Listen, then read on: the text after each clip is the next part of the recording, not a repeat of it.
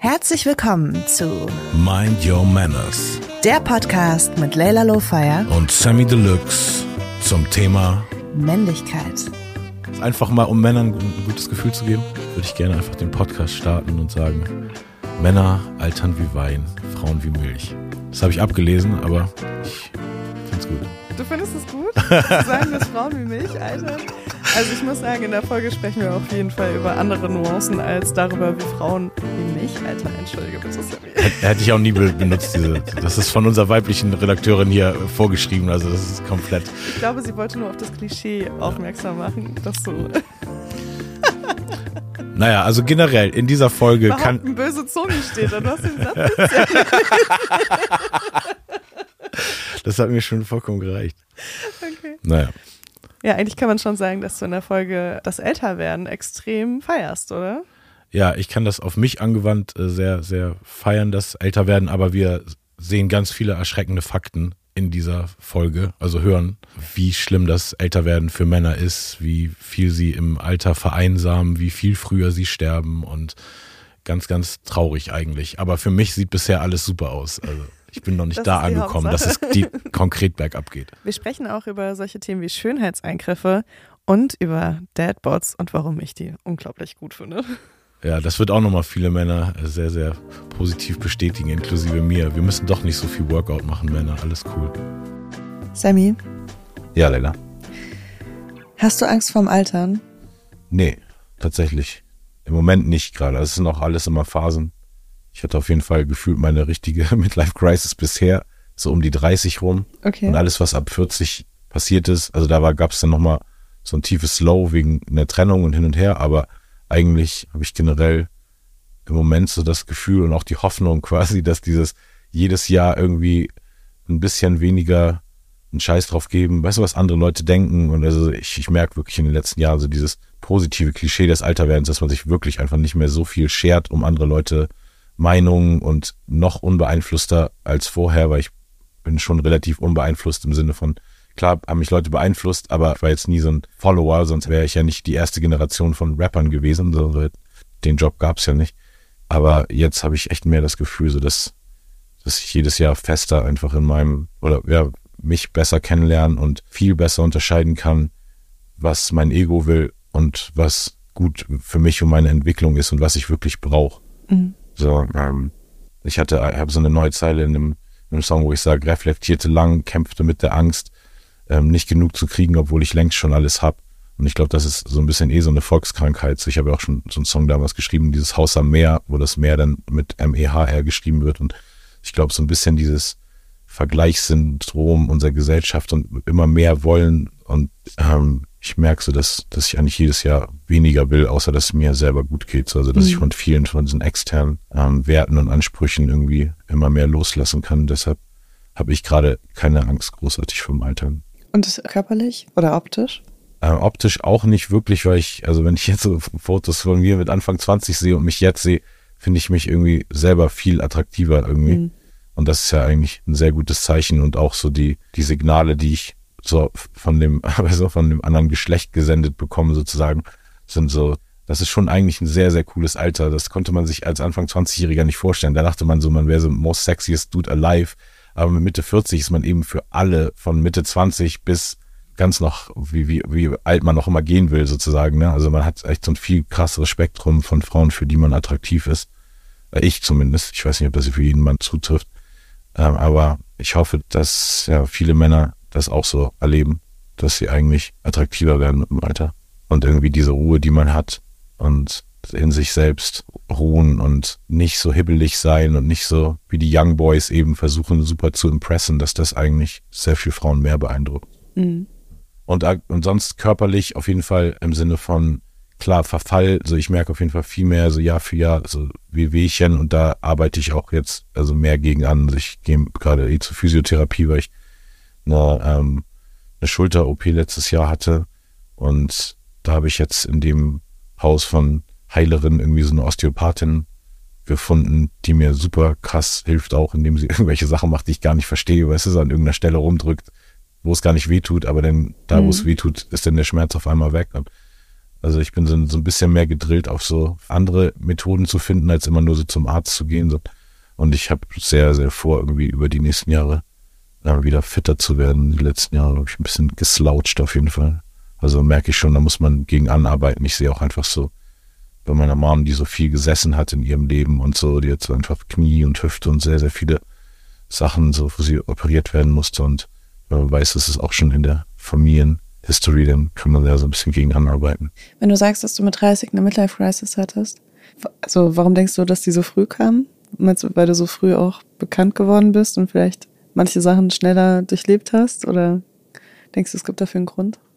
Das zum einen auf jeden Fall und dann war es bei mir gepaart mit eben, dass, dass das die Zeit war, wo mein Sohn so im Schulalter war und wirklich so eine andere Art von menschlicher Beziehung, Vater- und Sohn-Beziehung möglich war. Mhm. Und ich wirklich in der Zeit sehr gesehen habe, quasi was ich nie hatte, was ich vermisst habe und war irgendwie sauer auf meinen abwesenden Vater quasi und der nie da war, war irgendwie aber auch irgendwie sauer bestimmt auf dass ich nie eine gute Beziehung mit meinem Stiefvater hatte oder nie so ein, so ein Male Role Model, so ein, so ein Vorbild, wo ich einfach so bisschen leichter ableiten kann, was richtig und falsch ist jetzt, wenn ich so Schritt für Schritt in, in dieser Vaterrolle und Rolle des erwachsenen Mannes am Wachsen bin.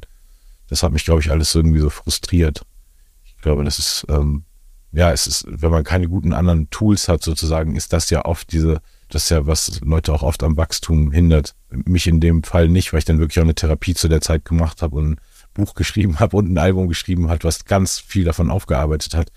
Aber an sich, wär, wenn ich das nicht gemacht hätte, wäre ich vielleicht auch in so einem, die sind schuld und die sind schuld, weil da kommt man ja oft hin in der Selbstanalyse von dem, was das Leben an Traumas einem mitgegeben hat. Das sind ja nicht Traumas, die vom Himmel gefallen sind, sondern Traumas von deinen Eltern, Traumas von deinen Schulfreunden, Traumas von deinen, was nicht, Geschwistern vielleicht oder Leute, die in deinem Umfeld sind, haben die das ja irgendwie, diese Traumas angetan. Ähm, Traumata. Traumata, ja. Und ähm, Taxis.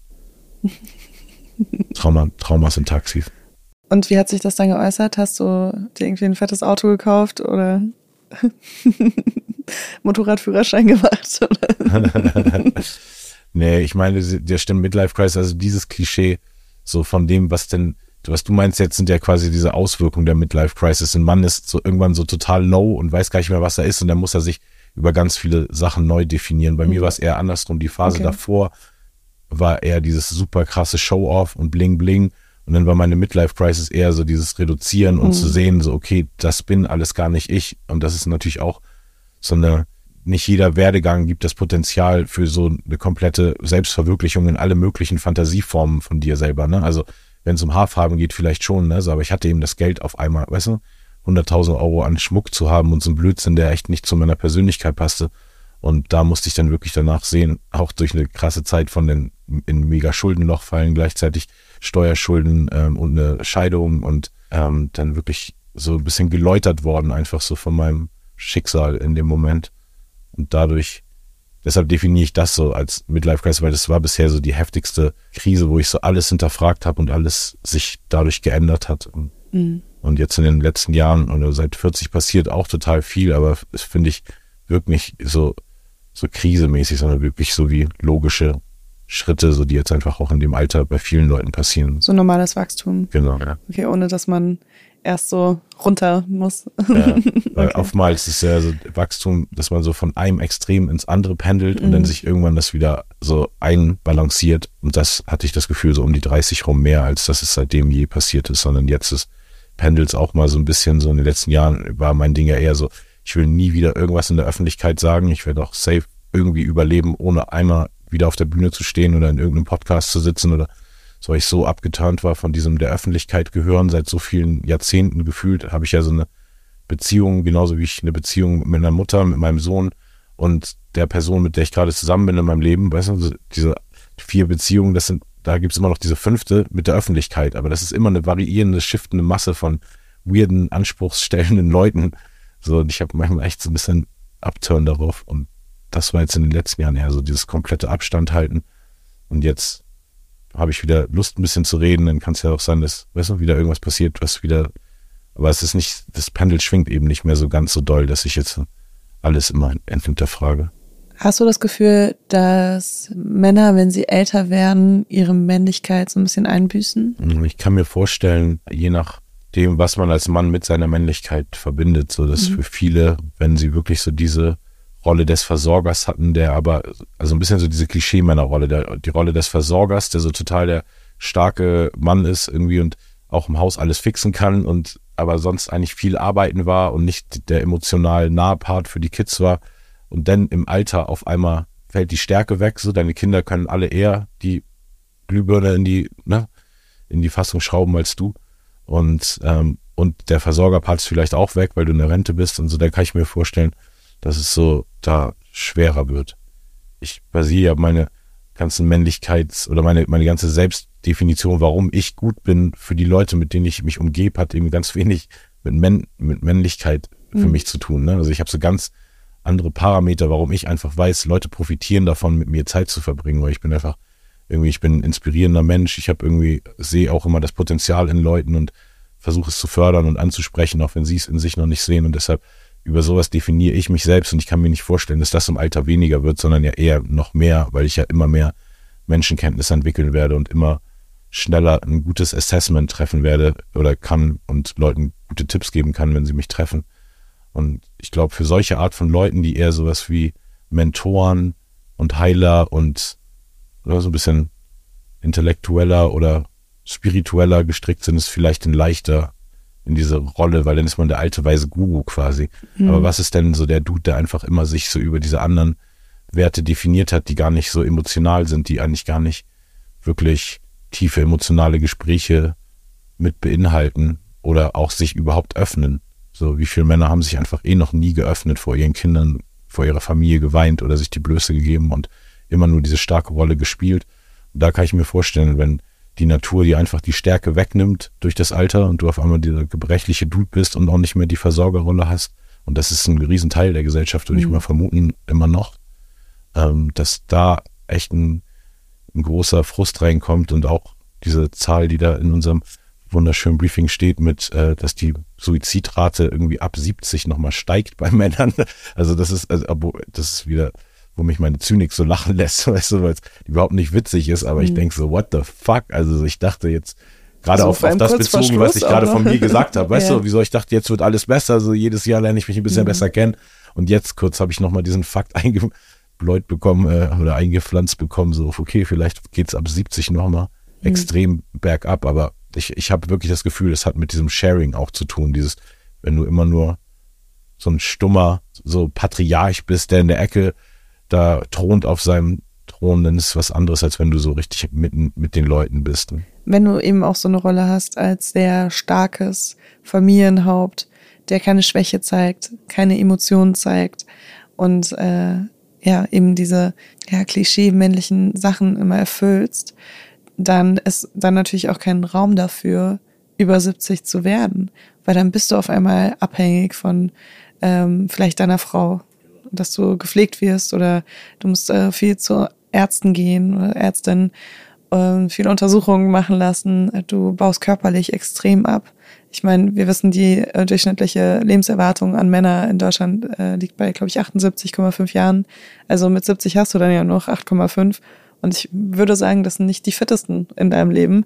Und diese, dieses Ding, dass du, dass du auf einmal abhängig bist von anderen Menschen, und äh, darauf Muss hoffen musst, sein. dass äh, die sich gut um dich kümmern, dass sie dich pflegen und dann aber mit diesem Bild von Männlichkeit aufgewachsen bist, dass eben nur die Leute stark sind, die sich um sich selbst kümmern können. Ja. Das äh, kann, also daher würde ich jetzt das so ableiten ja. mit der Suizidrate ab 70, ja. weil das bestimmt sehr vielen Menschen schwerfällt. Das glaube ich auch. Ja.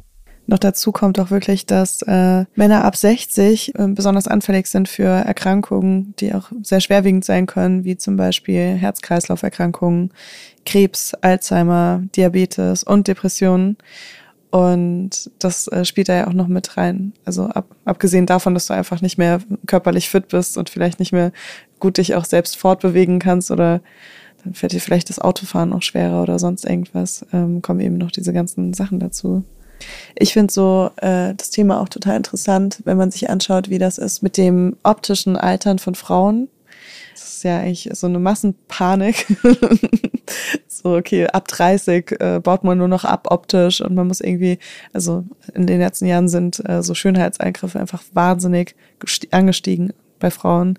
Und ich habe mich auch gewundert, wie das so bei Männern ist, weil das ja oft dann auch so mit rüber schwappt. Zahlen sind schon sehr viel geringer, oder? Die sind sehr viel geringer. Ich kann ja auch sagen, Moment. Äh, in Deutschland gab es 2022 12 Prozent von Schönheitseingriffen, die bei Männern stattgefunden haben. Oh. Und äh, ich kann hier jetzt mal raten lassen. Was denkst du, was die häufigste, was der häufigste Eingriff ist? Penisverlängerung.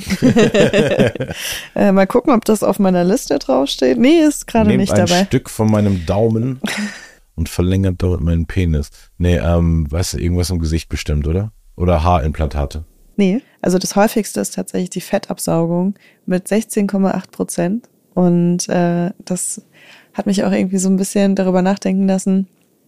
Es gibt ja so den Begriff Dadboard auch, also so ein Vaterkörper.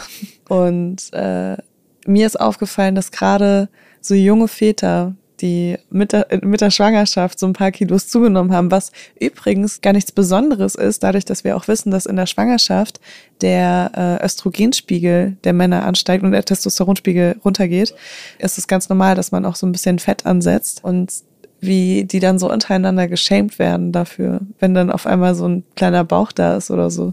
Das ist so crazy, weil ich denke immer, nur Frauenkörper werden so krass kommentiert und irgendwelche Veränderungen so, ah, die hat zugenommen, die hat abgenommen. Aber da ist mir wirklich aufgefallen, auch so in meinem Freundeskreis, wie oft das eigentlich passiert, dass dann so, ah, na, dir ging's aber gut, ne? Warst du auch schwanger? Und äh. weißt du, so, dass es echt, dass die Leute da so ein bisschen gemobbt wurden. Da habe ich keine persönlichen Erfahrungswerte. Und es geht so weit, dass es sich sogar über ähm, also nicht nur über Film, Fernsehen auch verbreitet, also dass es genauso wiedergespiegelt wird, sondern äh, mein Kind schaut gerne Pepper Woods an. Ja. Und Papa Woods wird einfach die ganze Zeit gebodyshamed. es ist immer wirklich, es gibt so eine Folge, da ähm, haben die so ein, so ein Baumhaus mhm. und äh, die spielen in diesem Baumhaus und um reinzukommen, braucht man ein Passwort. Und alle sind in diesem Baumhaus und Papa Wutz will auch da rein. Und dann sagen sie so, ja, du musst das Passwort sagen. Und dann sagt er so, was ist das Passwort? Papa hat einen Dickbauch. Und dann sagt er, oh nein, ich will das aber nicht sagen. Das ist wirklich traurig. Und dann sagen sie so, dann kannst du nicht mitspielen. So lange, bis er dann da, äh, da steht und sagt, ja, okay, Papa hat einen Dickbauch und dann darf wow. er reinkommen. Und das ist einfach eine Kinderserie, ne? Ja. Wo das ein Running Gag ist, dass sie sich über Papas dicken Bauch lustig machen. Und das hat mich so schockiert. Und dann, äh, wenn man so einmal da, dafür sensibilisiert ist, dann sieht man das auch in anderen Kinderbüchern immer wieder so, ja. ah ja, äh, Papa sagt immer, seine Badehose sei eingegangen und so, ne? Also, dass da echt so ein, so ein Bodyshaming stattfindet für so Väterkörper. Das ist interessant, ne? Wie so auch so Stück für Stück, weil so gerade in so neueren Kindersendungen und Kinderbüchern, die achten dann ja sehr auf irgendwie andere inklusive ne. Aspekte. Mama Wutz arbeitet auch. Genau, ne? Und dann aber wiederum zu sehen, einfach wo der Trend quasi der Humanität noch nicht angekommen ist. Ne? Mhm. Ne? So auf, okay, und ey, shame bloß keine Frau, shame bloß nicht Lizzo, weil sie zu fett ist. Mhm. Aber doch klar, einen Witz über deinen fetten Dad mit seinem Bauch kannst du machen. Ja. So, das ist natürlich auch interessant, wenn der so einen Unterschied da zu verordnen ist. Ne? Ja, weil, weil es da auch einfach weniger Aktivismus gibt. Ne? Ja. Also Frauen haben sich wirklich über Jahre immer wieder zusammengetan und gesagt, äh, hört auf Körper zu kommentieren, hört auf Gewicht zu kommentieren und so weiter. Aber bei Männern habe ich das noch nie so, es nee. ist noch nie bei mir angekommen. Ähm, und es war jetzt auch nur so aus meiner Reflexion heraus, dass, ich, dass mir das so krass aufgefallen ist. Weil ich kenne ganz viele Leute, denen erzähle ich das und die gucken Pepperwoods und sind so, was? Ist mir noch nie aufgefallen. Und ich meine, das sind ja schon wirklich auch so eindeutige Szenen, ne, wo Papa Wutz traurig ist darüber, dass er gemobbt wird. Ah ja, aber seine Gefühle, also alleine so, wenn die, wenn du noch nie gelernt hast, äh, fast so in dieser ganzen Hollywood-Sozialisierung, dass die Män, also so, so männliche Gefühle überhaupt so viel wert sind, weißt du, da wurden ja nie so betont. Also mhm. vielleicht kommt es eigentlich echt gar nicht so im Kopf als Betrachter, ja. ne? Also vielen Leuten so, dass ja, wieso, bist ja nur der Vater, ist ja nur er. Ja. Interessant. Das ist echt krass. Aber äh, ich glaube, das ist, ähm, weil du sagtest genau, viele Frauen, also es gibt, gibt viel Aktivismus irgendwie gegen Bodyshaming und so. Das, ich glaube, die Männer sind einfach zu eitel, um das zu ownen, weißt du? Um zu sagen so, hey, aber wir sind die Deadbot-Fraktion. Man muss es ja, es muss ja eine Lobby geben, zum Beispiel, es gab so einen richtig gemeinen, aber super guten Witz von einem Comedian, wo er meinte, so die einzige Gruppe, über die man noch Witze machen kann, sind Ugly People weil die, die nicht zusammenkommen und sagen so, hey, wir sind die ugly people, ihr könnt keine Witze mehr über uns machen. Weißt du? Und das fand ich auf jeden Fall ganz gut, weil wenn, wenn ja. keiner den Anspruch, also wenn, wenn keine Gruppe sich wirklich benennt, so hallo, wir sind die, die angesprochen sind, sondern du beleidigst einfach immer nur so mhm. Dads und Dadbots, aber die werden sich nie organisieren. Stimmt, das Und sagen so, hey, mhm. wir sind die Dadbots mit den fetten Ranzen. Ja, total. Vor allem ähm, ist es ja auch so ein bisschen so dieses Ding, als Mann darfst du nicht so viel Wert auf dein Äußeres legen. Und wenn du dann sagst, äh, keine Ahnung, wir müssen aufhören, Männer zu Bodyshamen oder so, dann ist es äh, vielleicht auch so, also vielleicht sagen das viele Leute auch einfach nicht, weil äh, sie Angst haben, dass dann jemand denkt, sie würden so viel Fokus auf ihre, ihr Erscheinungsbild legen. Meinst du, es ist, also kannst du dir vorstellen, weil jetzt alle, alle jungen Leute, die ich kenne, ich kenne fast keinen, der dick ist quasi, aber vielleicht waren die erwachsenen Leute, die jetzt dick sind, auch mal dünner, also könnte man mutmaßen so. Aber hast du das Gefühl, dass so dieser Fitness- und Health-Trend dieser Generation dazu führen könnte, dass, äh, dass einfach der Dadbot in 20 Jahren gar, gar nicht mehr so da ist, also das, oder dass es nicht so viele Männer gibt, die nee. die sich dann so gehen lassen im also Alter glaub, oder so krasse Bierbäuche haben. Oder? Nee, ich, ich, also vielleicht bist du da auch irgendwie krass in deiner Bubble drin oder so, aber ich kann mir vorstellen, dass wenn jemand so 9 to 5 einen Bürojob hat, dass es wahnsinnig schwer ist, äh, irgendwie einen trainierten Körper zu haben. Und klar, ähm, bist du dann vielleicht, gehst du nach LA und äh, schaust dir an, dass die Leute morgens vor ihrem Bürojob noch in Venice Beach so trainieren gehen oder keine Ahnung. Also da gibt es vielleicht auch eine andere Fitnesskultur, aber ich finde schon so durchschnittlich, würde ich sagen, ist das ganz normal, dass jeder so irgendwo ein bisschen Fettpölsterchen hat. Mhm. Natürlich, je mehr Aufmerksamkeit, also ich auf, mein, auf meinem Körper liegt auch immer viel Aufmerksamkeit, allein durch Social Media und allein durch äh, Jobs, die ich mache und alles. Aber denn, aber ich meine, dieses Dadbot, das äh, für mich gibt's diese Art von Körpern schon immer, mhm. sozusagen, im Sinne von, habe ich schon immer gesehen am Strand, wenn ich okay. irgendwo war, aber ich habe das noch nie als bis vor den letzten zwei, drei Jahren als Wort so gesehen. Ah, okay. Und allein, dass jetzt eine ganze Generation aufwächst mit so einem Negativbeispiel von, okay, wenn du das hast, ist es ein Dad-Bot. Weil gibt's so ein Wort, also für einen unerstrebenswerten Frauenkörper, gibt's da auch so ein Schlagwort? Gibt's so ein Mom-Bot, gibt's das?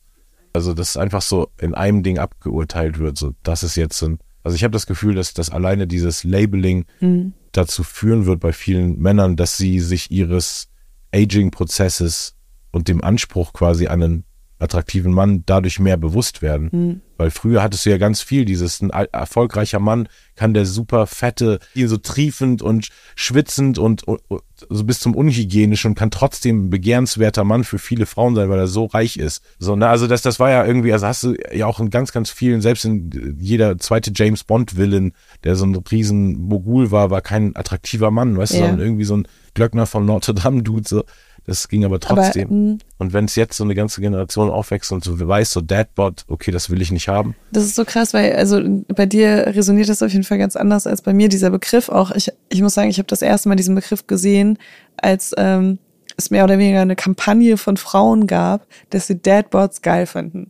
Also waren dann wieder die Frauen, die irgendwie so äh, Antibody-Shaming gemacht haben. Aber ähm, aber so, und ich kann es halt voll nachvollziehen, ne? Also ich finde so Männerkörper, wenn die irgendwie, also wenn ein Mann einen Bauch hat, ich finde das super gemütlich.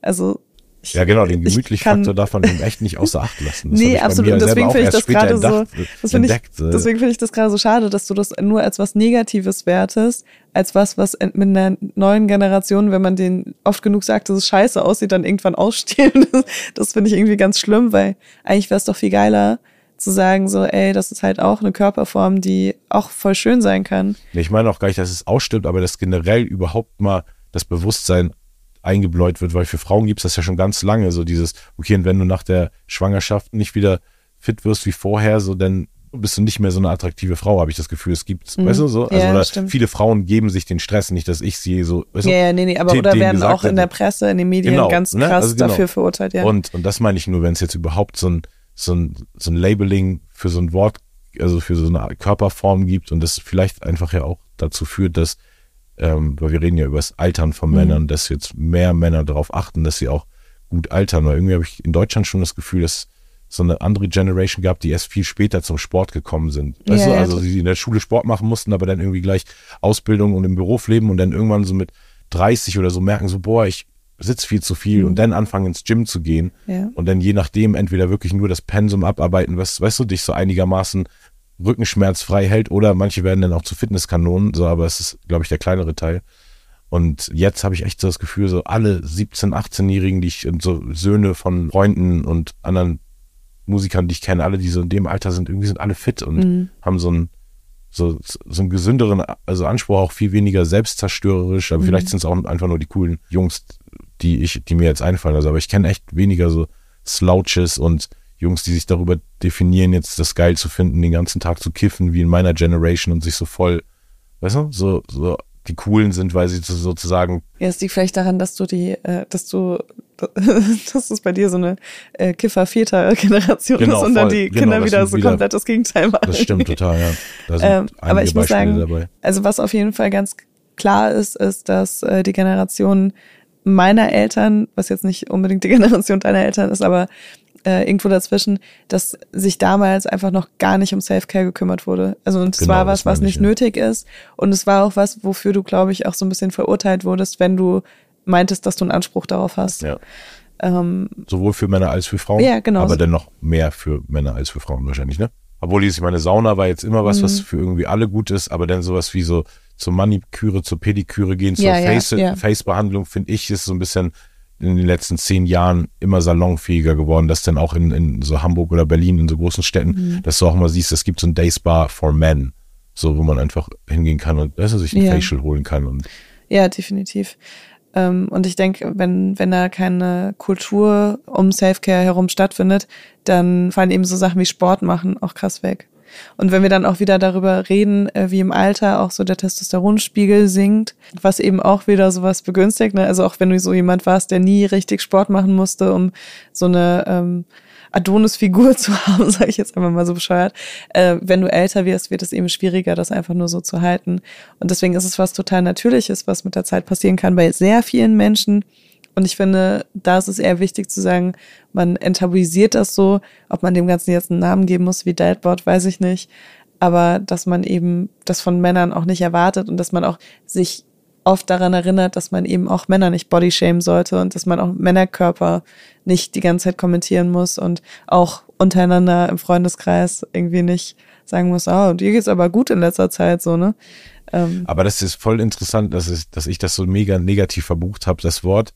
Und, und du das, weil, weil du es über so eine Frauenbubble sozusagen so, bekommen hast und einfach genug Frauen das hot finden, dass es einmal so ein, Total. so ein Meme wurde im Positiven, so auch wie so Dadbots sind super hot. Das ist total witzig, das, äh, weil, aber das ist ja voll empowering. Ja, also wenn voll. das mehr Männer wüssten, weil mir ist es auch erst total spät aufgefallen, so im Sinne von, ich hatte echt nie ein Sixpack und war irgendwie immer so, jetzt hab ein paar Phasen gehabt, wo ich mal so ein bisschen ausgeufert bin in alle Richtungen, aber sonst war ich immer schon eher so, dass ich so breit, aber ne, so schon so, weil ich groß bin, so eine schl nicht schlank, aber auch nicht fett Silhouette hatte, ne? Und dann aber so immer mir eigentlich natürlich äh, wie jeder faule Mensch, der keinen Sport macht, sich gewünscht hat, weißt du, dass man so einen derbe sportlichen Körper hat, aber voll oft einfach so dieses Feedback von Frauen so, ach, ich, ich bin so gemütlich, weißt du? Und das ist mir später erst irgendwie bewusst geworden, so, weil ja gut, ist doch scheißegal, so wie viele Leute überhaupt, also selbst wenn ich ein Sixpack hätte, so wenig wie ich mich poste und also wenn ich jetzt mit Mitte 40 ein Ist Sixpack hätte, ich habe ja noch nie in meinem Leben ein Bild oben ohne gemacht, in meiner Ja. ganzen Karriere. und wie wir auch aus dem Podcast äh, wissen, schaust du dich noch nicht mal nackt an. Also was wäre das genau, für eine Verschwendung? Genau, was wäre das für eine Verschwendung einfach? Weißt du? Und dann bin ich sogar weniger gemütlich, weil da muss eine Frau irgendwie, weißt du, statt auf meinem One-Pack gemütlich zu liegen, einfach auf diesen harten Dich- Dich- Dingern so, wie so Fliesen, stelle ich mir das vor. Total, es ist echt, also ich find's nicht so angenehm. echt ich interessant. muss sagen, also je mehr Sport ich selbst mache, desto mehr finde ich wieder so sehr sportliche Körper attraktiv. Das Hm. ist total krass, das kommt Ah, einfach so. Aber, also auch nicht ausschließlich, muss ich sagen. Aber auch ähm, eher so vom Anschauen her, also vom, vom Anfassen her, finde ich das immer noch, also wirklich auch beim Dadboard ist meine erste Assoziation so ein Typ, der hat so ein weißes Shirt an und der hat so eine blaue Jeans an und dann hat er sein weißes Shirt in die blaue Jeans reingesteckt und, Und hat noch so einen ein Gürtel an und da sieht man so einen kleinen Bauch kleinen irgendwie so drüber und ich finde das so Das leuchtet attraktiv. Das ist echt, weil deswegen war ich auch gerade so, was machst du? Dadboard? Nein. Nein, machen wir den Dadpod nicht kaputt. Sie sollen nicht abnehmen. Irgendwann gibt's diese Körperform nicht mehr. Nee, deswegen, ähm, also gut, ich, ich kann eh in sehr vielen unterschiedlichen ähm, Körperformen und auch Optiken irgendwie was voll Schönes auch finden ähm, und habe nicht so einen Typ, wo ich sage, so nur so soll ein Mann bei mir aussehen, dann finde ich den attraktiv oder so, weil ich eh, glaube ich, Attraktivitätspunkte entstehen bei mir bei so anderen Sachen, die auch ganz viel mit so Charakter zu tun haben und Ausstrahlung und wie man sich bewegt, wie man spricht und so weiter. Ähm, aber ja, da musste ich gerade auch mal kurz eine Lanze brechen für Deadbots. Jetzt gibt's ein paar Facts, Facts, Facts, Facts. In einer Studie konnte festgestellt werden, dass Altern in Männermagazinen häufig als Bedrohung für die Männlichkeit dargestellt wird. Männer mittleren Alters haben ein erhöhtes Risiko für chronische Krankheiten. Viele davon aufgrund von Rauchen, ungesunder Ernährung und mangelnder Aktivität. Das Daddy Do-Over beschreibt verschiedene chirurgische und kosmetische Prozeduren in einem Eingriff, um den Dadbot zu bekämpfen.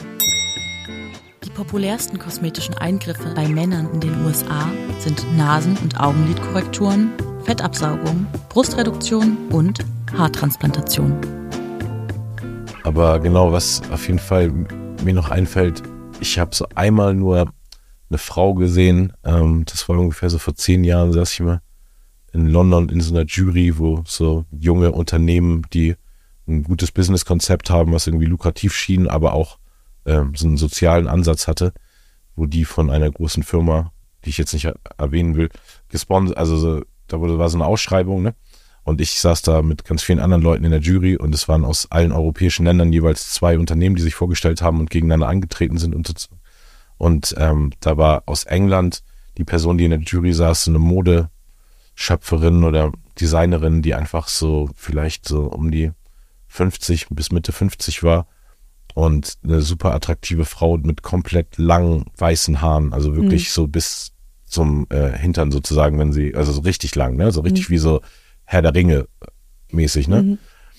Und irgendwie ist die mir immer so im Kopf geblieben. Ich finde ja auch zum Beispiel Mary Streep ist eine Frau, die extrem schön gealtert ist, die ich irgendwie auch total in jeder Phase ihres Lebens, also eigentlich zunehmend attraktiver fand quasi.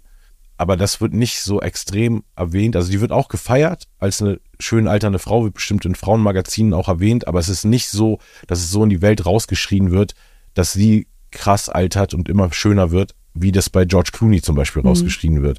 Und allein nur durch George Clooney, ich weiß, dass ich irgendwie 2004 auf dem Album schon mal so, 2004 hatte ich schon so meine allerersten kleinen weißen Haare und irgendwie musste es schon in meinem Text erwähnen, obwohl wahrscheinlich das gar keiner gesehen hat. Aber wenn ich jetzt Bilder noch von mir vor vier Jahren sehe, sieht das aus, als wäre noch alles schwarz. Mhm. So, ne? Aber irgendwie fing es bei mir so früh an, dass so Einzelne da waren und in 2004 habe ich auf jeden Fall ähm, irgendwas gesagt in dem Song, bald sehe ich aus wie der schwarze Sean Connery und irgendwo anders später in den letzten paar Jahren oder Alben habe ich irgendwo auf jeden Fall auch mal irgendwas mit äh, George Clooney erwähnt und das, weißt du, Frauen mich heiß finden, weil ich, weißt du, mhm. so der schwarze Clooney bin oder irgendwie sowas.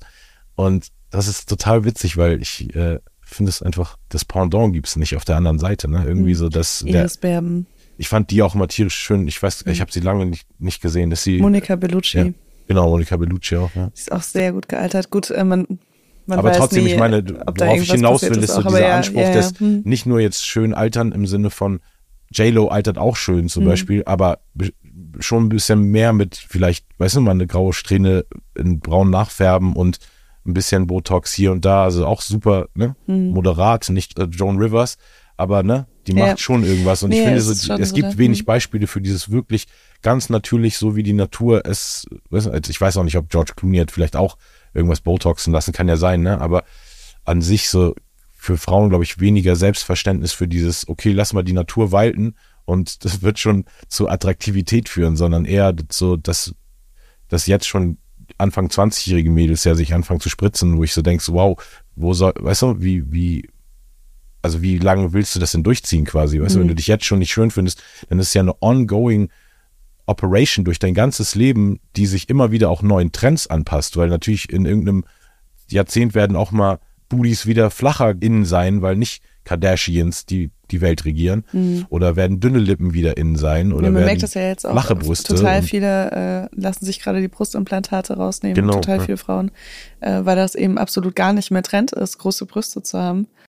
Ich habe sogar gehört, also das, dass äh, Frauen aufhören, interracial Babys zu haben, weil jetzt Kardashians weiße neue Baby Daddies haben, weißt du, nicht mehr alle mit schwarzen, also weißt du, also sogar solche Sachen führen ja heutzutage zu. Trends, ne? Oh Gott, ja. Und, ja, ähm, total. Deshalb, das, das finde ich eben so krass, wenn man sich diesem, die Pandoras Büchse einmal öffnet, dann ist ja Mhm. für immer dein Leben davon regiert quasi, weil du so, ja nie eine andere Art von Schönheitsdefinition finden wirst, außer geh zum Arzt und lass irgendwas machen, was jetzt gerade irgendwie der Mhm. neueste Schrei ist. Jetzt natürlich aber auch, also ich benutze auch immer so gerne so ein George Clooney-Beispiel, aber das ist natürlich jetzt auch nicht der Durchschnittsmann. Also wenn ich an so einen deutschen Durchschnittsmann denke, dann denke ich an jemanden, dem vielleicht auch ein bisschen die Haare rausfallen und der jetzt nicht unbedingt so geil altert wie so ein Vincent Cassel oder so, sondern einfach irgendwie so ein bisschen, ne, so ein, ja, einfach so altert. Und ich finde auch gerade so, so Themen wie Haarausfall, das haben wir Frauen ja eher weniger, finde ich auch ganz krass, was das mit Leuten macht. Und äh, habe das so auch bei Leuten, die ich kenne, irgendwie so in meinem Umfeld beobachtet, so ab wann der Punkt dann kam, wo sie das so akzeptiert haben und bis wohin der Punkt vielleicht da war, wo sie das versucht haben, so zu ignorieren, zu kaschieren. so irgendwo, irgendwo noch ein paar Haare so drüber gekämmt oder keine Ahnung was. Und ähm, das ist natürlich auch was, womit ich irgendwie so gar nicht, also mir sind auch die Haare irgendwie nach der Schwangerschaft ausgefallen, aber ich dachte nie so, okay, jetzt habe ich hier hinten irgendwo so einen kahlen Fleck oder sowas. Ne? Aber definierst du ähm, Männlichkeit mit Haaren? Also findest du einen Mann Mhm. männlicher, wenn er irgendwie so viel Bart oder viel Haar oder viel Brusthaar hat? Oder ist es Also ich finde viel Haar schon irgendwie cool. Mhm. Ähm, aber ich würde jetzt nicht sagen, jemand, der eine Glatze hat, wirkt irgendwie unmännlicher. Also im Gegenteil eigentlich. also ne? Dadbot ist wichtiger. Wort ist wichtiger, ja. die Anzahl der Körperhaare und Oh Kopfhaare. Das ist übrigens, das kann auch richtig schlimm sein, wenn man sowas sagt. Also ich hatte auf jeden Fall längere Zeit eine Beziehung mit jemandem, der sehr, sehr, sehr trainiert war. Mhm. Und habe ihm immer so gesagt, so ja, so, mach mal nicht so 8-10-Pack oder keine Ahnung was, ne? Weil irgendwie, so ein paar Sachen fand ich einfach unangenehm, so dass man manchmal beim Sex das Gefühl hatte, das ist so hart auf hart irgendwann, so, ne? Also in manchen Positionen, wo dann sich nur noch, also wo deine Beckenknochen nur noch auf so Muskeln stoßen. Und äh, das ist natürlich dann auch voll scheiße, wenn du einen Partner hast, der da so richtig viel Arbeit reinsteckt und da eigentlich so Klar. schon eine komplette Wissenschaft irgendwie le- erlernt, um seinen Körper so zu formen. Und dann hat er aber eine Freundin, die sagt, ja, keine Ahnung, ist mal ein bisschen mehr.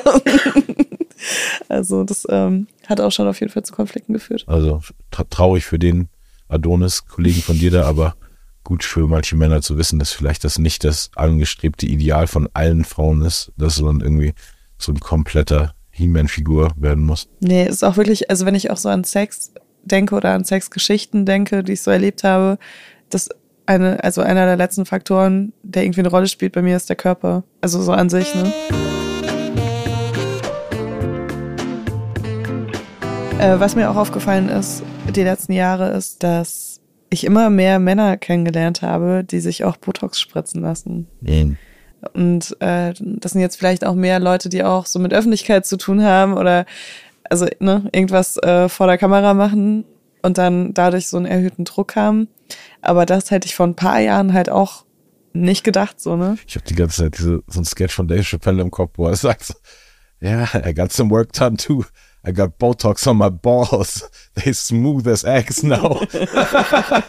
so, das ist, ich konnte gerade an nichts anderes mehr denken als, als an Dave Chappelles gebotoxte Balls. Ja, wäre das was für dich, so Botox-Balls? Mm, nee, also ich glaube generell, ich, ich habe echt Angst vor dieser Pandoras Büchse. So Das, quasi. wenn man einmal anfängt, also Ja. wie so ein kleines Tattoo Genau, und dann ich- ich wachst du morgen mit einem Hals-Tattoo auf. Ich habe keine Tattoos, ich habe keine Piercings, keine Ohrringe. Ich habe irgendwie so das Gefühl, nee, don't get started. Mhm. Weil ich wüsste nicht, wo, also ja, wo, wo es, was wirklich gut für mich dabei wäre, weil was auch immer ich jetzt machen lasse, hält ja nur denn für ein paar Monate Mhm. und dann muss ich es ja nochmal machen. Das heißt, entweder, also der Idealfall wäre dann ja quasi, dass es mir nicht gefällt und ich dann, weißt du, merke so, okay, nee, das, ich kann mein, ich habe keine Mimik mehr.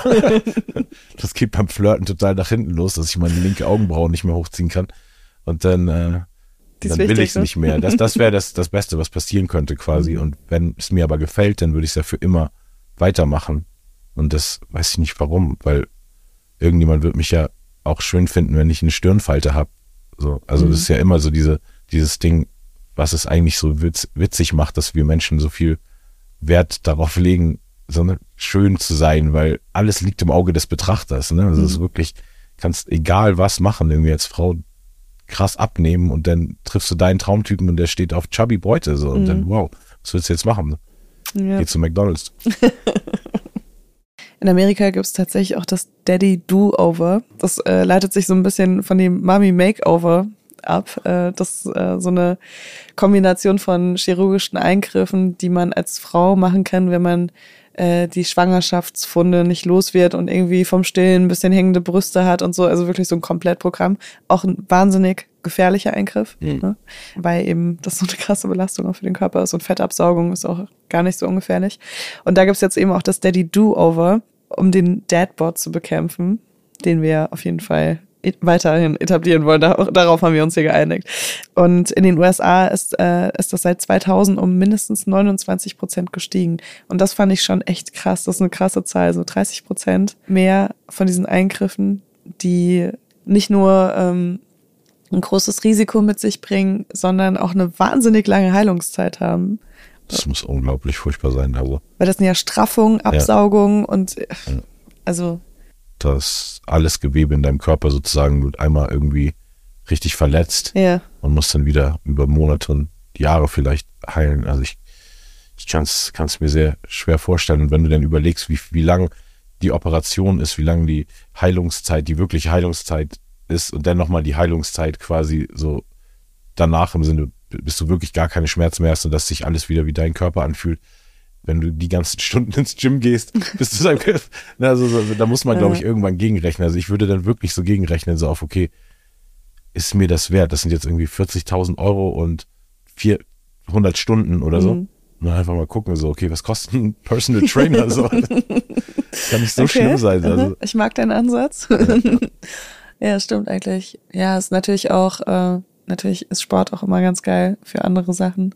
Wir wissen, es ist für die mentale Gesundheit auch sehr gut. nee, genau. Also ich glaube echt wirklich so, dieses, das, da muss mehr Bewusstsein für dieses im Alter einfach fit sein und sich stretchen und nicht, nicht einrosten. So, das, das muss viel wichtiger sein als der Anspruch. Oder also mindestens genauso wichtig wie der Anspruch, vernünftig nackt auszusehen. Also ich finde, Männer sollten nur einen Anspruch haben und das ist, dass sie mindestens einen Cock-Push-Up schaffen. ich, ich weiß nicht, ob du Tenacious D kennst, Ja. aber Jack Black hat gesagt, äh, dass er einen Cock-Push-Up kann und seitdem ist er mein absoluter Traummann. Ich liebe Tenacious D. Oh Gott, das ist mit das Witzigste, was auf der Welt je passiert ist. Ist, ich, ich hatte das eine Zeit lang auch mal auf so einem Dating-Profil stehen, das ist meine einzige Anforderung. ist. Ein Cock-Push-Up muss sein. ja, voll. Ich habe generell nochmal überlegt, so, was, was sind so männliche Vorbilder im Altern, so die ich, die ich persönlich so überhaupt getroffen habe. Und ich finde gar, gar keinen fast. Okay. So. Also außer jetzt vielleicht so ein paar Verwandte von mir im Sudan, aber das sind so ganz andere Lebensumstände, Mhm. aber das sind so die so ganz in sich ruhende Businessmänner, die jetzt so, weißt du, retired sind und ihre Söhne machen so das Business weiter. So, da könnte ich mir so vorstellen, okay, cool, das ist nice, aber ich kann es gar nicht mit Inhalt fühlen, weil ich bin ja irgendwie ein Showbusiness-Mensch und mein Hauptmittelpunkt ist Deutschland. Deshalb gucke ich natürlich auch eher so nach Leuten im Showbiz und habe da eigentlich eher so einen, einen weiblichen deutschen Popstar, die ich sehr gut kenne und die so die krasseste Patriarchin einfach in ihrer Familie. Matriarchin. Pat, nee, also so, so wie man es sich vorstellt, so wie so ein Baus, das auch ruled, weißt Ja, du? aber wenn das eine nee, Frau nee, ist, ist es eine. Matriarchin, oder? Aber, aber das, ich habe schon bewusst gesagt. Achso, okay. Nee, nee, aber genau, so gesehen, Okay. politisch korrekt ausgedrückt, ne, Matriarchin, die, also das ist so mein einziges Beispiel, was ich je hatte, seine, die echt so, so viel Kinder und jetzt schon Enkel und du, das ist so, war das Einzige, wo ich so dachte, okay, das ist irgendwie geil, wie die lebt. Aber die meisten Männer, das war auch für mich die letzten Jahre eines der verwirrendsten so Wachstumsprozesse, nicht als Mensch, sondern eher so, was will ich als Künstler werden, weil ich gar keine Vorbilder habe. Ich bin wirklich der erste, die erste Generation von deutschen Rappern, die Geld damit verdient haben. Das heißt, es gibt Torch und so ein paar Leute, die sind älter als ich, aber die haben ihr letztes Album Anfang der 2000er schon gemacht und leben vielleicht immer noch und nicht vielleicht leben definitiv immer noch von der Musik, aber eher in anderen Facetten, dass sie DJen und Bücher schreiben jetzt und andere Sachen. Und ich bin sozusagen der Blueprint für was es heißt jetzt als Rapper in Deutschland würdevoll alt zu werden. So, und dann sehe ich auch ein paar andere Leute, die vor mir da waren, wie Fanta 4, die immer noch super erfolgreich sind, aber wo ich dann so sehe, oh Gott, okay, ich kann bei Aldi an der, Tick, an der Kasse die Tickets kaufen und weißt also, wo ich so denke, so sogar die super erfolgreichen versuchen auch noch, also es muss immer noch krasser werden und mhm. noch mehr accessible für alle. Und ich bin irgendwie so, ich habe super viel darüber nachgedacht, so wie, was heißt denn das für mich jetzt? Und ganz viel hat zwischendurch echt zum kompletten Rückzug quasi geführt. Ich mhm. so, okay, ist eigentlich am niveauvollsten, wenn ich jetzt aufhöre. Weil was ich bisher gemacht habe, ist krass. Mhm. Und dann, weißt du, so gar keine Ansprüche jetzt mehr an irgendwie irgendeine an, an Erfolg stellen, sondern einfach nur, nur noch versuchen, glücklich zu leben. So war dann kurz mein, mein Zwischenresümee, weil es echt schwer ist, sich vorzustellen, was das, was das bedeutet. Gerade noch als Rapper, weil das ja noch eine Jugendkultur ist. Also mhm. ein Rapper ist ultimativ was Junges, Rebellisches, Freches. So. Und ich kann das ganz viel irgendwie, also konnte ich in jeder Phase meines Wachstums immer so meine Poesie mit meinem Rapper-Dasein so verbinden, dass es ne, also nicht so kam. Also ich glaube, ich kam selten rüber wie irgendjemand, der versucht, forever young und ne, so zu bleiben, sondern der schon auch sein Alter embraced, so, aber ja, dadurch, aber wie es jetzt weitergeht, so, ist die Frage. So, weißt du, jetzt bin ich so Mitte 40, das ist immer noch das Alter, aber so Mitte 50 weiß ich nicht, ob das dann noch, weißt du, wie, wie cool es denn ist, noch als Rapper irgendwo rumzustehen und finde ich schon interessant. Wie alt ist äh, Snoop Dogg? Der müsste so ein zehn Jahre älter ungefähr als ich sein, so Mitte 50. Weil ich, ich versuche gerade so in meinem Kopf so ältere Rapper irgendwie so durchzugehen und was die so machen und also ich kenne jetzt super viele alte Rockstars, ne? Mhm. Aber da ist das dann auch teilweise so, ähm, bei so, bei so Rockstars ähm, wird denen ja auch oft nachgesagt, so, ah ja, guck mal, die schleifen sich jetzt wieder auf die Bühne, um nochmal irgendwie 10 Millionen zu verdienen für eine Tour. Ja. Ähm, dabei sind die schon alle einfach nur noch alte Menschen und ähm, haben gar keinen, ne? Also man geht irgendwie dann trotzdem noch auf die Konzerte, aber so ein ganzen Roses-Konzert ist halt auch nicht das, was es so irgendwie vor 40 Jahren war. Ja, glaube ich. Und da habe ich irgendwie echt so auch so gesunde Ehrfurcht vor im, im Sinne von so, will man das den Leuten antun, weißt du? Also, weil ich habe so gar nicht dieses Ding so von, ich habe Fans und also ich glaube weder, dass ich denen was schuldig bin, weil ich habe ja schon viele coole Sachen gemacht, noch dass die mir was schuldig sind. Weißt du, also ich will die mhm. auch nicht so auf zehn Abschiedstouren und weißt du, also ich habe neulich schon wieder die so ein Roland Kaiser Plakat gesehen. Ich habe wirklich ein Roland Kaiser Plakat gerade irgendwie auf, auf dem Weg zum Airport, glaube ich, gesehen vor ein paar Tagen und dachte so, wow, also ich bin ziemlich sicher, dass ich vor zehn Jahren irgendwo so ein Abschiedstour Roland Kaiser Plakat gesehen habe. Oder das wirkt einfach so. Oder mhm. alleine die Inflation Fanta 4 haben irgendwie äh, drei Best-of-Alben und zwei MTV Unplugs. Und also es gibt dann so viele Leute, die, und das wird jetzt, glaube ich, auch durch dieses ganze, wie durch TikTok, Musik immer wieder neu belebt werden kann. Letztes Jahr war ja durch Stranger Things irgendwie ein Kate Bush-Song aus den 80ern, mit dem mhm. ich aufgewachsen bin, auf einmal wieder Nummer 1 Hit. Und deshalb werden jetzt ganz viele Kataloge auch wieder so neu aufgefrischt und ja, viele Leute bleiben dann in so einem Loop und ich habe echt, mein Hauptding ist immer neu kreieren. Also ich habe gar keinen Bock irgendwie irgendeinen alten Song wieder zu re-releasen oder irgendwas. Mhm. Ja, ich meine, auf der einen Seite, klar, äh, das ganze Roses Konzert, auf dem ich war, war absolut nicht das, was es mal früher war. Ähm, und äh, ich habe fast auch die Stimme von, von Axel Rose irgendwie so, allein schon durch, durch die Akustik kam da fast nichts bei mir an. Ich, wir haben uns teilweise, haben wir uns äh, absprechen müssen, um, um zu erraten, welche Songs gerade gespielt werden. Aber so hatte ich halt auch mit meinen 30 oder damals irgendwie 25 ähm, trotzdem die Möglichkeit, mal auf ein ganzen Roses Konzert zu gehen. Ne? Und wenn äh, die halt gar nicht mehr gespielt hätten nach, keine Ahnung, ich weiß gar nicht, wie alt die sind, aber da haben ja auch noch so andere Faktoren auf jeden Fall eine Rolle gespielt, so im körperlichen Verfall. Ähm, dann, äh, dann hätte ich die halt niemals live sehen können. Und es ist halt schon auch krass, sich zu überlegen, so, also, also du hast das Gefühl, du bist auf einem Konzert von einer Band, die einfach wahnsinnig äh, einflussreich war, was Musikgeschichte angeht. Und es, ja, keine Ahnung, ich war auch auf einem ACDC-Konzert und äh, in LA und es war einfach eines der geilsten Konzerte, die ich je gesehen habe und es ist mir egal, ob das irgendwie noch so, ob die noch ein Rockstar-Leben führen oder ob da die Besetzung schon zum 50. Mal gewechselt Stimmt, hat oder, oder irgendjemand mit dem Rollstuhl auf die oder mit dem Rollator auf die Bühne gebracht werden muss. Ich war auch bei Ozzy Osbourne vor ein paar Jahren auf dem Black Sabbath Konzert und war so hatte gar keine Ansprüche. Ich war so hoffentlich hält er die Hitze aus und kann heute auftreten. Das war mein Anspruch. so Okay, hoffentlich geil. steht er auf der Bühne und, äh, und muss sich nicht hinsetzen oder sonst irgendwas.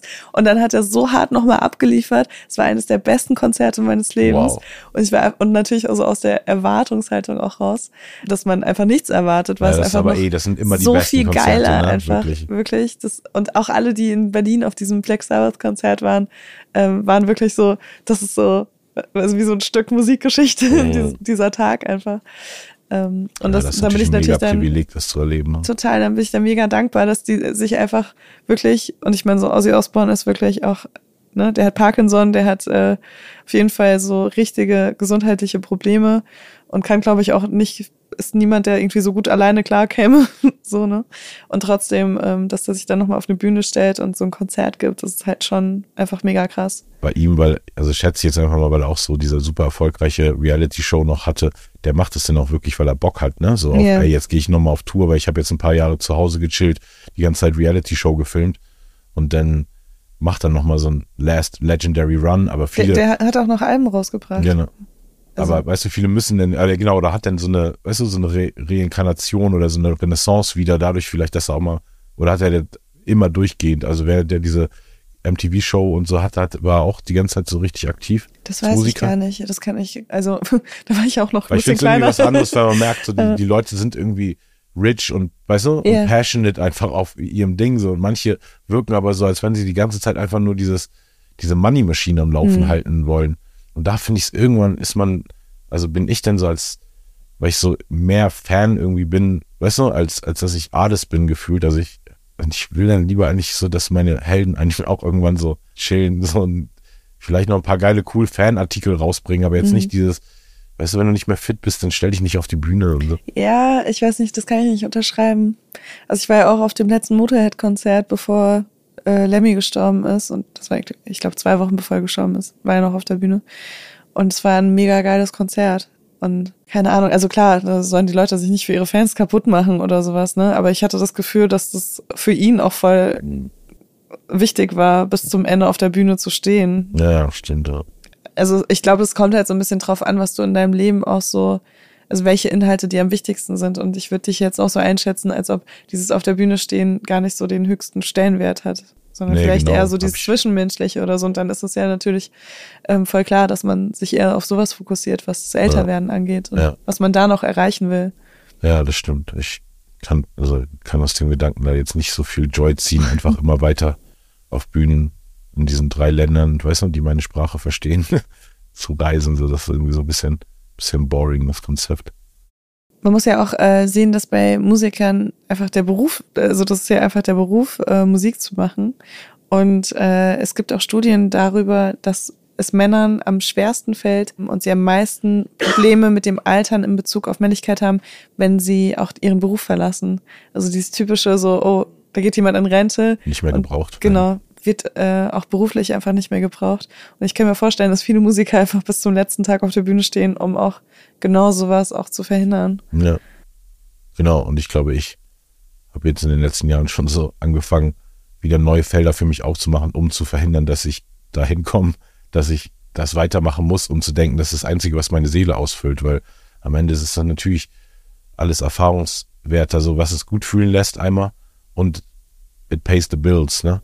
So, aber ich habe für mich gesehen, so ganz viele andere Sachen lassen mich auch gut fühlen und saugen auch nicht so viel Energie, wie auf der Bühne zu stehen, weil man gibt ja auch viel mehr als nur jetzt den Schweiß oder so, ne? Also Das ist voll witzig, weil ähm, ich kenne schon so einige Leute, die auf der Bühne stehen und auf der Bühne arbeiten. Und es gibt immer entweder die Leute, die sagen, das gibt ihnen total viel Energie, oder die Leute, die sagen, das nimmt ihnen total viel Energie. ja, ich glaube, es ist echt so introvertiert und outrovertiert Ja. quasi im Sinne von, es ist das Gleiche, wenn man zu einer Party geht. Manche Leute ziehen ja voll viel von der Interaktion, manche Leute werden ausgesaugt durch die Interaktion. Und was ist mit der biologischen Uhr? Weil quasi, wir reden ja viel jetzt übers Älterwerden von Männern und da sind wir aber jetzt irgendwo wirklich bei so Ü60, ne? Und dann im Vergleich zu den, zu den Frauen, wie ist denn das, wenn, wenn das wirklich so sich so durchzieht, gerade in der westlichen Welt hier, habe ich das Gefühl, die biologische Uhr tickt schneller im Sinne von, in anderen Kulturen kriegen Frauen noch länger vielleicht Kinder. Hier habe ich das Gefühl, dass Frauen manchmal kurz vor 30 schon sagen, so ihre biologische Uhr tickt jetzt schon krass laut und sie haben jetzt noch fünf Jahre übrig oder so, ich weiß nicht. Ich hatte irgendwie das Gefühl, eh das Alter ist da hochgegangen. Ist das nicht so? Also, dass man, woran liegt es genau, dass Ähm, Also es ist einmal, dass die, also Frauen werden geboren als Babymädchen äh, mit einer gewissen Anzahl von Eizellen.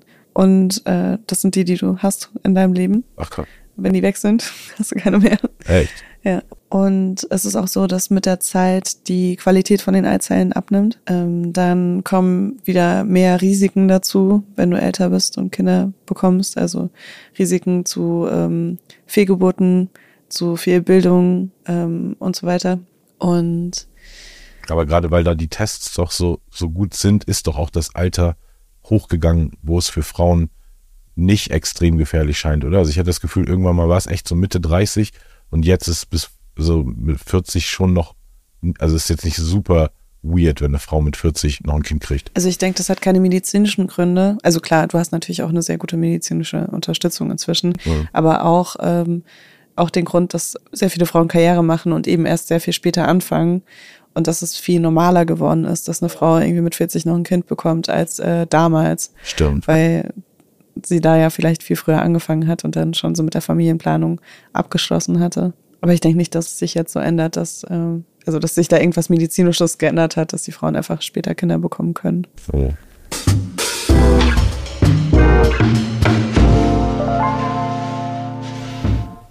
Und dann haben wir noch einen Fun Fact. Und dann haben wir noch einen Fun Fact, ja. Jetzt kommt der Fun Fact. Sammy, Ja, Wähler. der durchschnittliche deutsche Mann besitzt wie viele Unterhosen? Sechs. Das hilft kein gutes Licht auf dich. Sechs Unterhosen. Okay. Aber ich Äh, jetzt einfach irgendeine Zahl, das muss ja, Ja. So, sonst wäre es ja kein witziger Fakt. Wenn es jetzt genug wären, wäre es Ja. ja nicht witzig und würde, also es, es sind bestimmt eher zu wenig als zu viel. es sind 19. 19, hm. Ja, ich glaube, ich, ich habe weniger, aber dafür sind meine teurer. Okay, dann äh, kommen wir jetzt äh, zu einem anderen kleinen Fun Fact, der hier noch so schön mit Bleistift daneben geschrieben wurde. Äh, nämlich, jeder Vierte wechselt sie nicht täglich. Ja, genau, ja. Kann man die teuren dann auch mehrere Tage am Stück tragen? Genau dafür sind die da. Das, das macht diese, diese extrem äh, teure Seide, die äh, saugt eben alle, alle Dreckpartikel Mhm. Ist direkt antibakteriell. weg. Und genau das, ja, Okay. gut, Also ich glaube, ich, haben. ich, glaube, ich habe weitaus mehr als 19 Unterhosen. Aber als Frau ist auch wichtiger. Als Mann habe ich überhaupt nie. Mir hat einmal so eine Frau gesagt, mit der ich so ähm, gar nichts hatte, aber irgendwie im KDW shoppen war, weißt du, weil, so, wie, weil die auch so auf so coole Marken stand und so, hatten wir mal so ein Shopping. Also deine Sugar Mami. Nee, nee, also nee, nee, wir haben beide jeder für so. sich gekauft. So.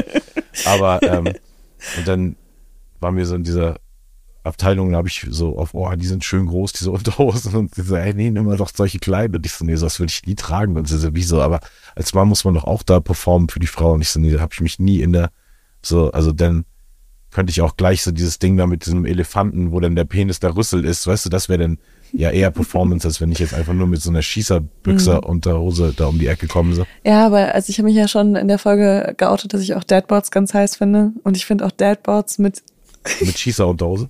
So, mit diesen so ein Slip, ja, Herrenslip. mit Slips finde ich schon auch.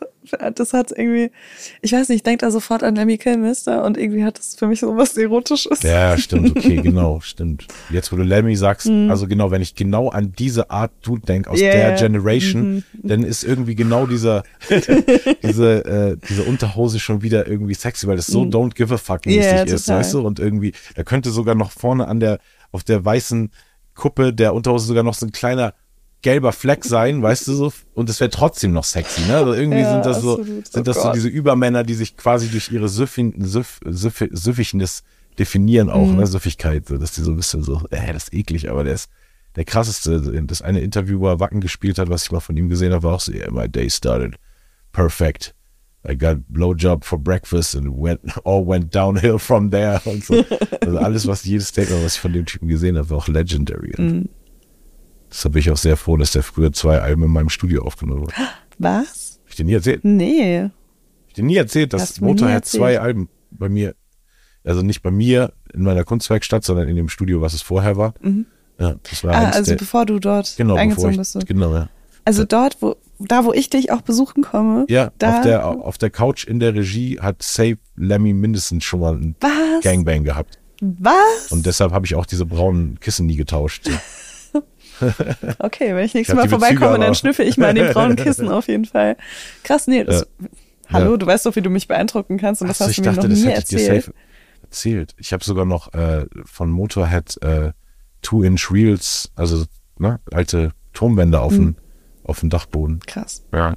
Wow. Ja. Und das fand ich eben immer witzig, weil also das war, da waren ganz viele Rockgruppen, auch Saxon, Molly Hatchet, so Mhm. eine Rockröhre aus, aus den Staaten, die da irgendwie fünf Alben aufgenommen hat. Saxon finde ich auch richtig cool. Ja, ne? Die Mhm. haben recht auch einen, einen Katalog, da haben die auch gleich mindestens vier, fünf Alben aufgenommen. Krass. Und äh, aber Lemmy war das krasseste, ne? So von Lemmy zu Sammy ist einfach so der witzigste, witzigste Sprung. So früher einfach nur die krassesten Rocker und seitdem ich da war, natürlich irgendwie schon so ein Fokus auf Rap, aber ich hatte auch Jazzer, Klassikmusiker, ne? alles Mögliche da. Und das ist natürlich schon witzig.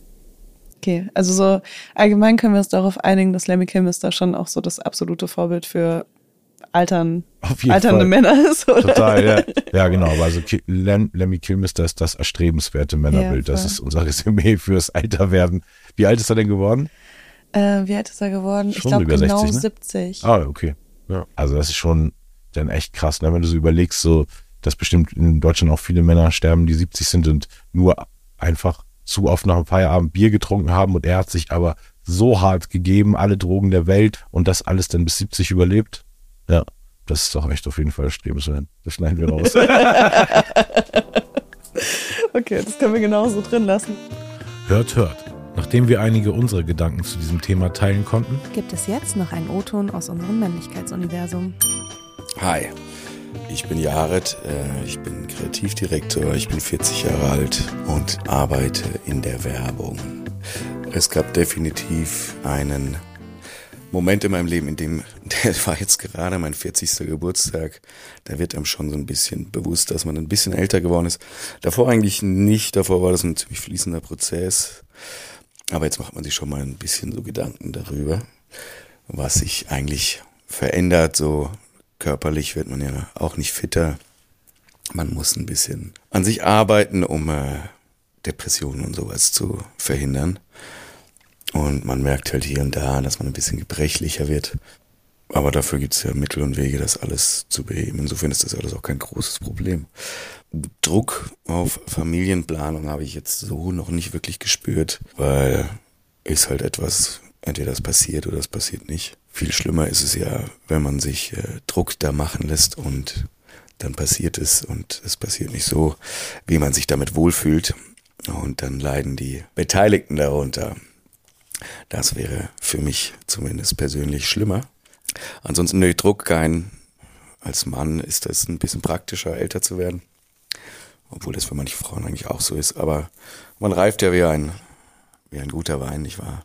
Also eigentlich von meinem, wie ich mich fühle, von meinem Äußeren, werde ich da von Jahr zu Jahr selbstbewusster und äh, gefalle mir von Jahr zu Jahr besser. Das Dating im höheren Alter äh, hat sich jetzt bei mir nicht wirklich geändert. Man wird ein bisschen, also es ändert sich schon, man wird ein bisschen, man ist nicht mehr so, man lässt sich nicht mehr auf so viel ein, wie man das früher gemacht hätte, sondern der äh, Bullshit-Meter ist ein bisschen ausgereifter und äh, man überlegt sich dann, ob man sich auf etwas einlassen möchte oder nicht. Etwas genauer als früher, aber das äh, hat ja mit Dating an sich eigentlich nicht so viel zu tun, weil ein Date kann ja auf verschiedene Arten und Weisen enden, muss ja nicht immer gleich die Frau fürs Leben werden. Ja, wie eben schon erwähnt, äh, Aussehen, Selbstbewusstsein haben sich definitiv gesteigert beim Älterwerden.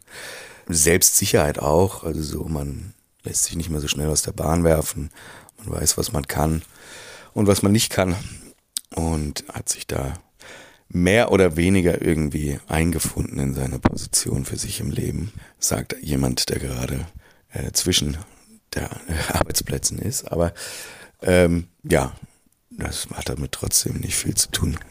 Man fühlt sich da trotzdem sehr sicher im Vergleich zu früher, wo man sehr viele Selbstzweifel noch hatte. Also ich fand es total schön, so den Kontrast zu hören von dem, wie du dein Älterwerden so erlebst Und dann noch als Mann in der Öffentlichkeit, wo ja nochmal so mehr Druck von außen kommt. Und äh, wie die Zahlen aber eigentlich so ein bisschen auch was anderes beschreiben. Und ich muss sagen, seitdem wir diese Folge aufgenommen haben, sehe ich das in meinem Freundeskreis, der langsam auch ein bisschen älter wird, äh, auch immer wieder, dass Älterwerden gar nicht so ein besonders positives Thema ist. Also nicht jeder Mann empfindet sich selbst als äh, George Clooney und viele Männer ähm, sehen eben auch so Möglichkeiten schwinden.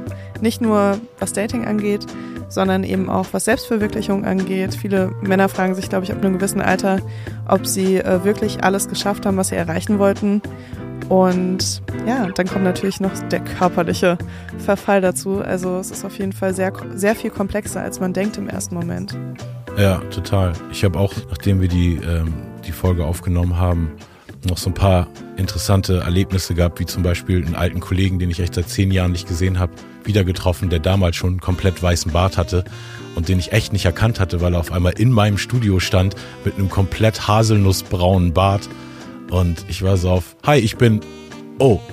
Und dann habe ich es erst gecheckt und ihn dann später gefragt, so, oh, hast du dir den Bart gefärbt, als wir alleine waren, weil ich wollte es auch nicht vor allen jetzt direkt ihn outen.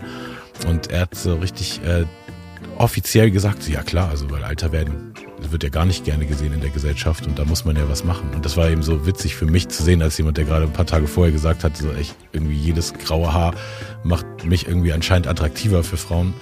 Und das scheint nicht bei jedem so anzukommen. So, da gibt es definitiv Nuancen. Mich würde total interessieren, welche Lebenslektionen oder auch Einstellungen euch die älteren Männer in eurem Leben, also zum Beispiel eure Großväter, so mitgegeben haben. Und wenn ihr das mit uns teilen wollt, dann könnt ihr es gerne auf Instagram tun. Und nächste Woche kommen wir schon zu unserem Staffelfinale. Wow. Die 13. Folge Mind Your Manners. Es war ein Fest, sage ich mal. Und ich freue mich aber ganz besonders auf nächste Woche. Und was da passiert, ist eine kleine Überraschung. Yes, mind your manners.